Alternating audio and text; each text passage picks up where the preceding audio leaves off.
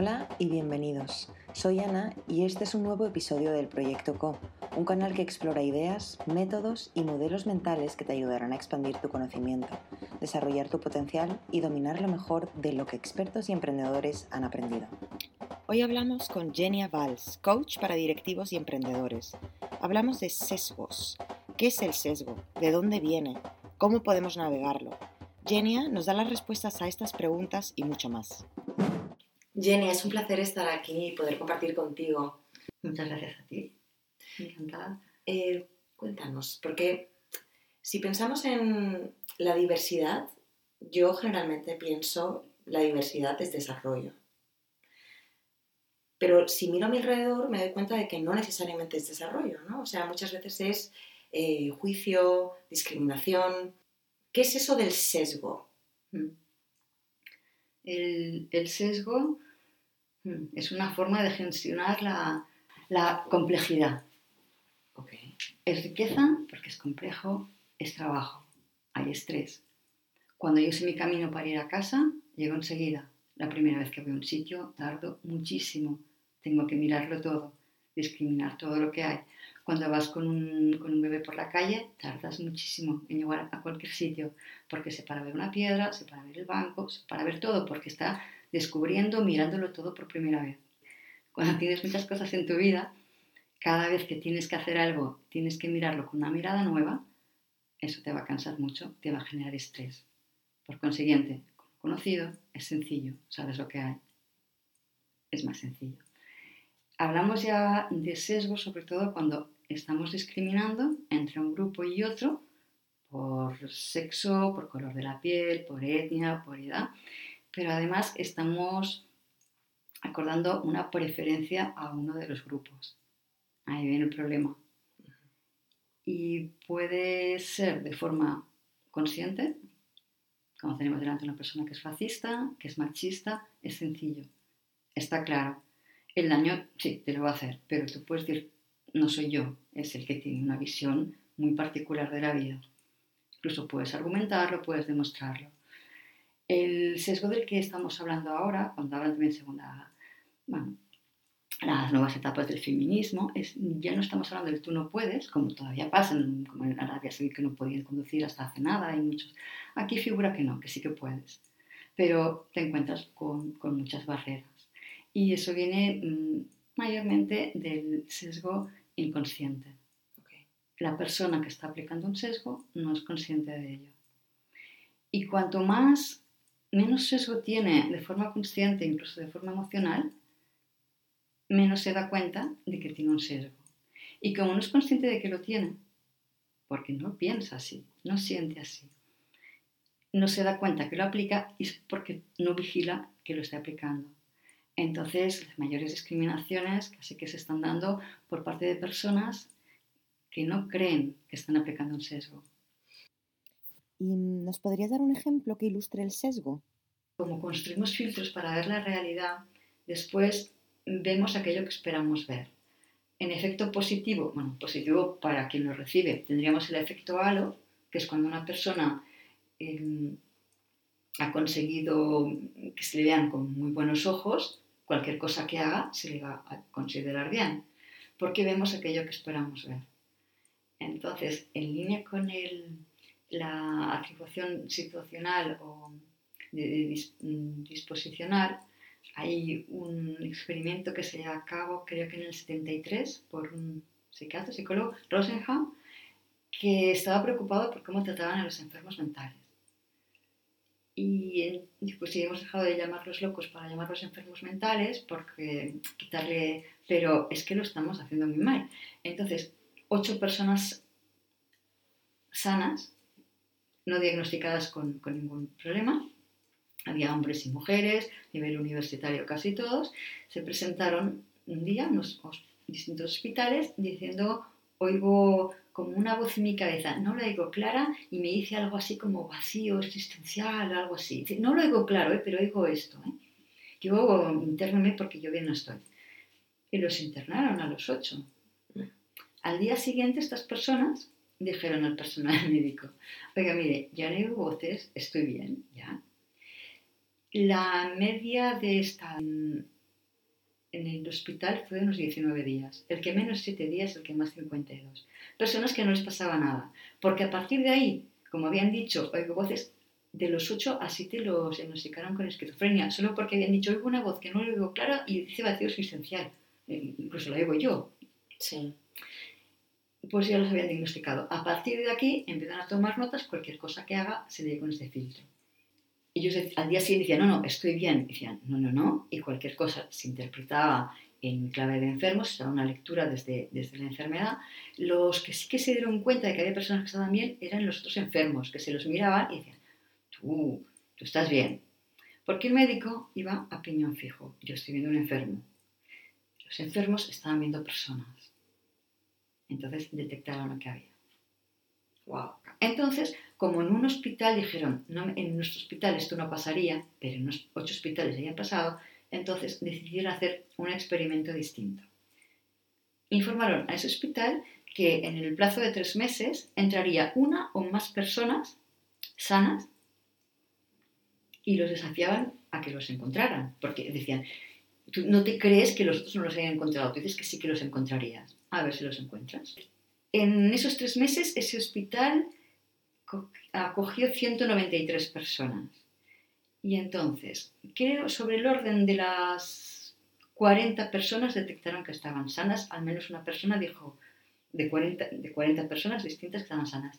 Y que tanto un psiquiatra, psiquiatra, como además otra persona corroborada, corroborada por otra persona, estuvieran muy seguros de que esa persona estaba sana, fueron 19 personas.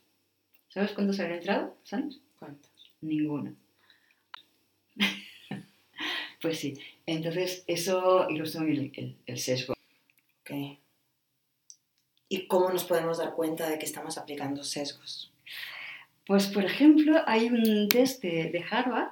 Este es un test de asociación lingüística en el que se ponen palabras favorables, palabras favorables. Alegría, tristeza, color de la piel, color clara, color oscuro. Que además es una cosa que es bastante internacional. En India también hay personas de piel clara, están mejor consideradas que personas de piel oscura. Me sigue saliendo que tengo sesgo. Okay. Ya no solo racial, que bueno, en principio es blanca, sino también de sexo. Tengo un sesgo en el que yo uh, es moderado, sobre razas también, preferencia, en, y sobre sexo el, lo que está mirando es la asociación de sexo femenino con uh, humanidades, artes y ciencias con el masculino. Entonces, yo pienso sí, no.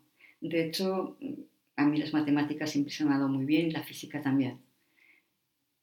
Pero yo no vivo sola, yo vivo en un contexto y los mensajes que no paran de llegar por la televisión, las personas que hablan, las personas que dicen que hay un problema, me están diciendo que esto no es así. A donde optamos, las personas que he encontrado en clase, porque después eh, me dirigí hacia, lenguas y ahí básicamente la mayoría éramos mujeres. Aunque después he hecho estudios de empresa, la mayoría, inmensa mayoría, eran hombres. Pero bueno, te vas encontrando con que el mundo te está enviando ese mensaje según que es para hombres, según que es para mujeres. Y claro, yo he hecho, sí, yo he hecho un MBA, estaba rodeada de, hombres. Yo lo he hecho y además se me ha dado muy bien, pero, ¿qué me decía el contexto? Esto es para hombres. Y según cómo se haya dado en el país, puedes ver los resultados. Este tema es muy importante, bueno, se, le da mucha importancia en Estados Unidos, en el que la, están hablando que no hay chicas en, en tecnología que hacen falta, han hecho estudios en los que hacen un examen de matemáticas, por ejemplo, y les hacen poner el nombre al principio, y el mismo examen a otro grupo parecido y les hacen poner el nombre después del examen. Obtienen mejor calificación cuando lo ponen al final. Cuando pones el nombre, te recuerdan el estereotipo. Eres mujer, no vas a tener buen resultado. Eso en Rusia no lo entienden, porque a ellos no les pasa porque han tenido otro, un enfoque distinto de ciencia. La ciencia no se, no se, ha considerado masculina. De hecho, los primeros trabajos pagados para científicas mujeres eran en Rusia, alemanas que han ido ahí porque cobraban, cuando en Alemania sí lo hacían era haciéndoles un favor a ellas y sin cobrar. Entonces el contexto delimita mucho cómo te vas a sentir tú y qué sesgo vas a aplicar sin querer, sin pensarlo. racionalmente, pero está en tu inconsciente. ¿Cómo ves que se está, cómo ves que aplica este tema del sesgo en el entorno laboral? En el entorno laboral hay empresas que sí se han puesto a ello y han hecho normativas, hay nuevos sistemas de captar talento, porque sí que está claro que cuando dejas de parte de lado una parte de la población, estás perdiendo mucho talento. Si quieres acceder a lo mejor la, tu pool de elección disminuye. Y en un artículo reciente de Harvard Business Review habían calculado que las empresas de no tener ninguna mujer en la C-suite a tener un 30%, la rentabilidad subió un 15%. Entonces, está claro que es interesante tener diversidad porque eso lo demuestran los resultados económicos. Sí. Hay muchos más skills, habilidades que son distintas, que son complementarias y se puede gestionar todo mejor y por supuesto innovar porque los puntos de vista son distintos. Muchas de las cosas que están haciendo las empresas son de tipo de comportamiento. Hago una normativa y hacemos las cosas así a partir de ahora. Por ejemplo, cuando voy a elegir mm, personas para un nuevo puesto, lo que voy a hacer es hacer una descripción primero de las características de lo que quiero, los criterios y incluso los puedo puntuar para que después, a partir de ahí, coja la persona que mejor los cumpla. Y eso está muy bien. Yo conocí hace mucho tiempo ya una chica de origen magrebí en Francia que decía, yo solo puedo optar a ser funcionaria, porque con mi nombre, y además siendo mujer, tengo que optar a funcionaria porque ahí el currículum es, ciego, solo está los estudios y el trayecto profesional, y no pone ni dirección, ni nombre, ni edad. Con lo cual, eso ayuda a que sean tus características las que te ayuden a entrar.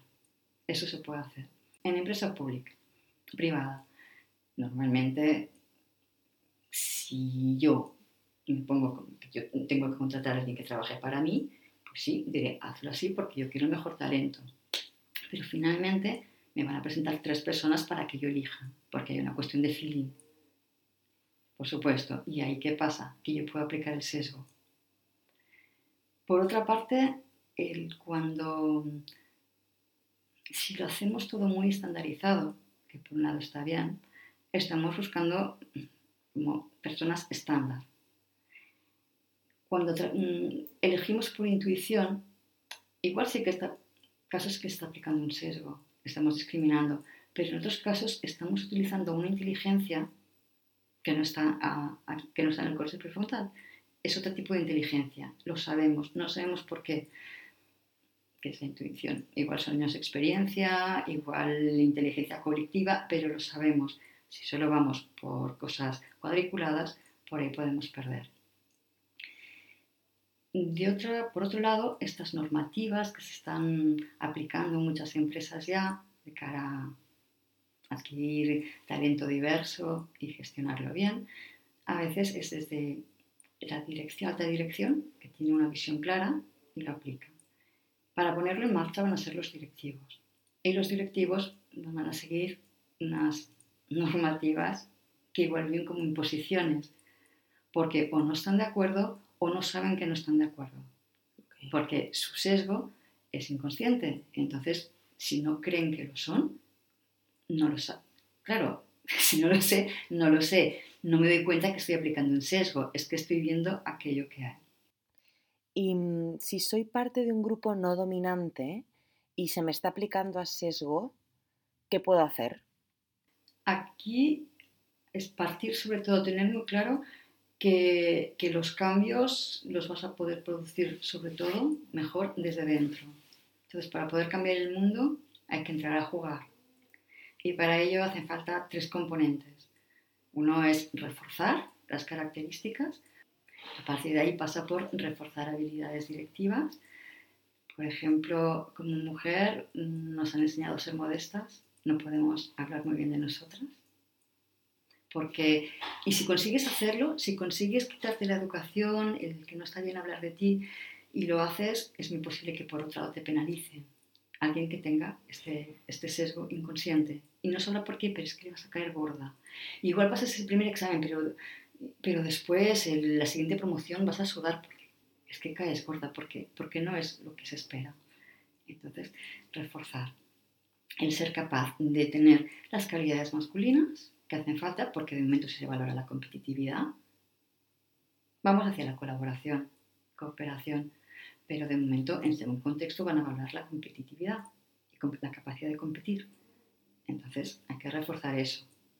Y si no dominas la colaboración, la cooperación, también vale que domines esta. Entonces, vas a tener que tener las dos networking, ser muy capaz de hacer networking. Y a veces tenemos la barrera de decir, esto es un enchufe, ¿no? O quién soy yo para decir, oye, mm, ¿cómo me acerco? ¿Tengo algo que ofrecer o no? Hay vergüenza. Eso también se puede trabajar para hacer posible. Sobre todo siendo mujer, porque te van a hacer falta aliados. Aliados y aliadas. Aliados porque mm, no todos los hombres están en contra de que haya mujeres ni conscientemente ni inconscientemente, los hay que, acogen con los abiertos que están en contra de cualquier tipo de discriminación. Y cuando estás sufriendo una discriminación, no se te deja hablar, te están cortando, porque una mujer se la puede cortar muy fácilmente, más que un hombre. Y si sigues hablando, vuelves a caer gorda.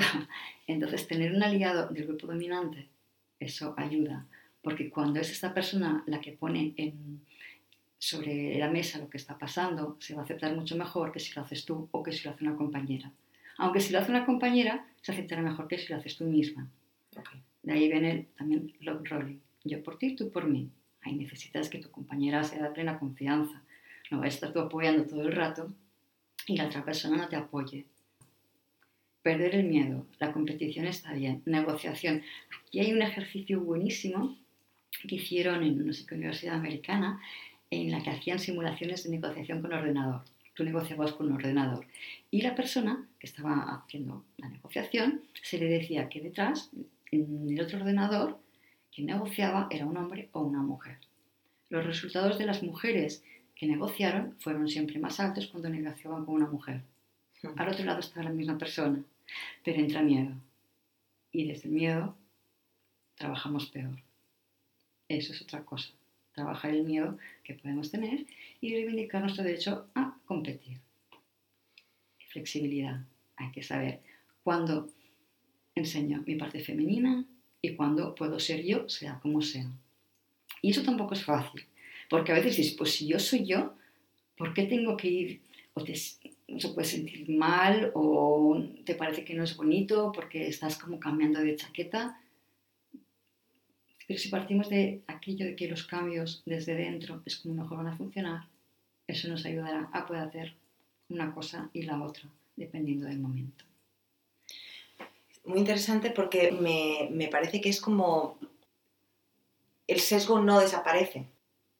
Porque en realidad es como son técnicas para navegar el sesgo, pero siempre como seres humanos tendremos sesgo. Sesgo vamos a tener es navegar mientras. Seguramente el sesgo del todo no va a desaparecer porque manejar la complejidad es muy, es muy difícil. Por ejemplo, podemos estar de acuerdo que el, el azul cielo y el azul oscuro es azul. Sí. O no, si eres italiano no. Si eres ruso tampoco, son dos colores distintos. Okay. Y las personas que tienen dos colores para el azul son capaces de cuando pones una cantidad de tonalidades azul de detectar más tonalidades. Cuando estas personas cambian de idioma y pasan a hablar inglés, que solo hay azul, con el tiempo dejan de distinguir tonalidades. Esa complejidad, según cómo hablemos, así vemos. Hay tanto que no podemos. Dicen que el ojo humano puede captar 7 millones de colores. Es inmanejable. Cada experiencia es única. tenemos que agruparlas por paquetes para poder gestionar esa complejidad. Entonces, sesgo es posible que haya cuando venga algo nuevo. Lo que pasa es que a medida, y puedo insistir de los cambios de dentro, a medida que hay role models, el sesgo se va, va difuminando. Yo me acuerdo hace muchos años o no tantos que se decía que en Estados Unidos un presidente no podía ser ni, ni negro ni mujer. Bueno, Eso era entonces. Hillary Clinton no ganó, pero bueno, sabemos. Y, y Obama fue presidente. Mm. Entonces los role models ayudan muchísimo. Por eso cuando hablamos de cuotas, que hay personas que están muy, muy en contra de las cuotas, yo estoy a favor de las cuotas, por lo que tienen de visibilizar, esto es posible, te están diciendo, esto para ti es posible. El... Yo una vez leí, me parece muy interesante cómo se formaba un gueto. Un gueto es un espacio donde el tipo de vida es muy miserable, muy pocos recursos, mm, ¿Y qué pasa ahí? Que cuando una persona, no todo el mundo es igual, pero cuando una persona tiene fuerza de voluntad, tiene capacidades, es capaz de ponerlo en marcha y es capaz de esforzarse y le, y ayuda a la vida, porque a veces no solo lo que tú hagas, el contexto también depende, y consigue salir de ahí, se va a ir del gueto, porque en el gueto se está mal. Entonces, en el gueto siguen teniendo la misma imagen, de, que te va diciendo, esto para mí no es posible, para mí no es posible, porque las personas para quien era posible ya no están ahí, no les estoy diciendo cada día con su presencia que es posible. Ah. Entonces, estar ahí como mujer y navegar inicialmente, eso te está diciendo, se puede. Por otro lado, también a veces oigo hablar mal de, de mujeres que han entrado en el mundo laboral directivo, arriba, y han actuado como hombres y que no ayudan, pero han ayudado mucho porque solo decir soy mujer y estoy aquí, sí actúo como un hombre y luego bueno te estoy ayudando a ti. Pero de momento tengo una foto. Para ti es posible, tú ya lo harás de otra forma, es un primer paso. Eso a veces es un camino a recorrer. Como negros en Estados Unidos, pues entraron en la pantalla como artistas. Luego tenemos a Obama, pero el primer paso igual no, no era posible imaginarte un presidente negro si no hubieras visto antes a alguien por la tele. Sí. Otra cosa interesante es que vean a una persona. A mí me gusta hablar de personas y siempre que puedo utilizo esa palabra. No, no hablo tanto de, de mujeres como personas. Olvidémonos de que somos unos y somos otros. Entonces, para que te vean como una persona, pues hablas de esa forma. El lenguaje ayuda. ¿Por qué? ¿Cómo ayuda el lenguaje? Mm. Cuando hablamos de lenguaje, cuando hablamos del lenguaje inclusivo, lenguaje políticamente correcto, yo oigo muchas veces personas que dicen lo que importa es lo que haces y no lo que dices. Lo que pasa es que el lenguaje es muy potente, crea imágenes y las imágenes motivan. Si tú ahora cierras un momento los ojos, yo te digo, los pilotos y las azafatas. ¿Es lo mismo que si te digo el personal de vuelo? Si te digo los médicos y las enfermeras el personal médico cambia mucho. Cambia mucho. La imagen que tenemos. Sí. Y tendremos ser todavía el médico, cuando de hecho la mayoría son mujeres. Y también hay personas que dicen, es que el lenguaje es como es, no cambiemos porque eso no existe, no está en el diccionario. Si no hubiéramos cambiado, seguiríamos hablando latín. Eso para empezar. Pero otro ejemplo que, que me encanta es el, hablando de colores, que hemos hablado también, es el color naranja. Los colores han ido apareciendo con el tiempo y depende de cómo vives tú, se desarrollan nombres de colores para aquello que utilizas. Entonces, para las profesiones, si antes no había mujeres, igual no estaba el nombre. Si ahora hay mujeres, por supuesto que tiene que estar en femenino. Sí. Entonces, no es una aberración porque el lenguaje es una cosa que es flexible y que se adapta. Según hablas, así ves el mundo, pero según ves el mundo, también hablas.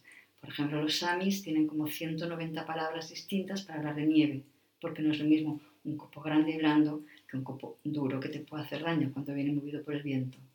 Y si vives en un país que es todo blanco, es importante que tengas nombres para blanco y nombres para nieve. Y lo de la naranja, eso que no siempre adoptamos nombres rápidamente. Y leía no hace mucho que en Inglaterra desde que aparecieron las naranjas tardaron 200 años en incorporar el nombre naranja. Utilizaban rojo amarillo. Mm. Cuando decimos el lenguaje no importa, importa comportamiento, el lenguaje te crea una imagen y la imagen motiva. Claro. sí que es importante. Los nombres de las profesiones, ¿cómo vas a decir jueza? Porque es un juez. Pues es una jueza, cocinero, cocinera, juez, jueza. Por supuesto es esa este creo que está en el diccionario, hay que no, pues habrá que ponerlos porque el mundo ha cambiado. Igual que color naranja no existía en Inglaterra antes de aparecer las naranjas, pues nosotros también lo haremos ahora con otras. Claro, pues muchas gracias. Muchas gracias. Esto es el proyecto CO de Efecto Colibrí.